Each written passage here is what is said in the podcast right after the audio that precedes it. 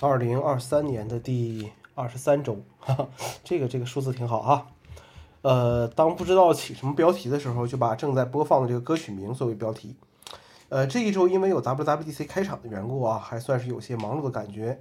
呃，在感知上时间就快就过得这个快了很多。呃，主要聊聊一些东西吧，是吧？啊，呃，虚拟现实是吧？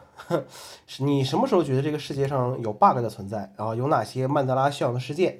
这才是我在知乎上看过的两个问题啊。前段时间还在荔枝 FM 上听一些人投稿的什么灵异故事，你会发现这些事情，呃，很多都出现在网络不发达的时候啊，手机或者移动设备拍照还不还没有很发达的时候，当事人的小时候，非常多的事情，呃，其实自己并没有。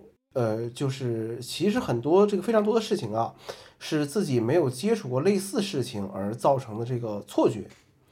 嗯，长时间没有记忆、没有没有记录下来真实的情况之后，产生的这个脑补或者是这个记忆偏差，很多所谓的这个曼德拉效应，甚至只是自己学习的时候不认真罢了，或者说，呃，更新了一些知识或者标准之后，自己并没有再去关注这个事情。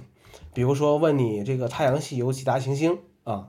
这种这种问题，呃，当虚拟现虚拟现实、混合现实，反正各种现实的产品上市以及普及之后，这种类似的错觉或者巧合，呃，可能会越来越多啊，可能会越来越多，只是一种猜测吧。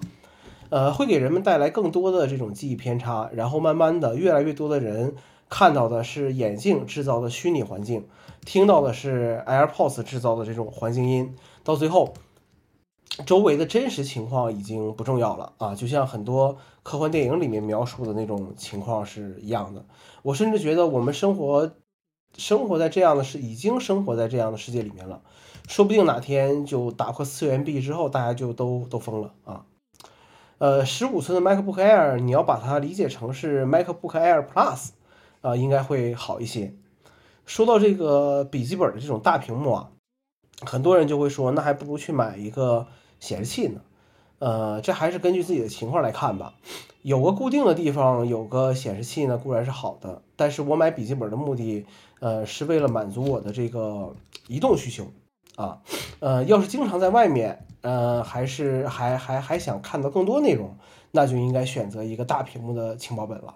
呃，很多人也会说到价格和配置的问题，觉得还不如买十四寸的 Pro 呢。呃，当你真的要买的时候，还是要想清楚自己的需求吧。以我自己举例子，目前我的需求 Air 都可以满足。呃，即便升级内存和存储之后的价格和 Pro 差不多，我也不会买 Pro。Pro 多出来的性能和硬件优势我不需要，我需要的就是轻薄。甚至十五寸的 Air 我都不考虑，因为对我来说这个还是太大了。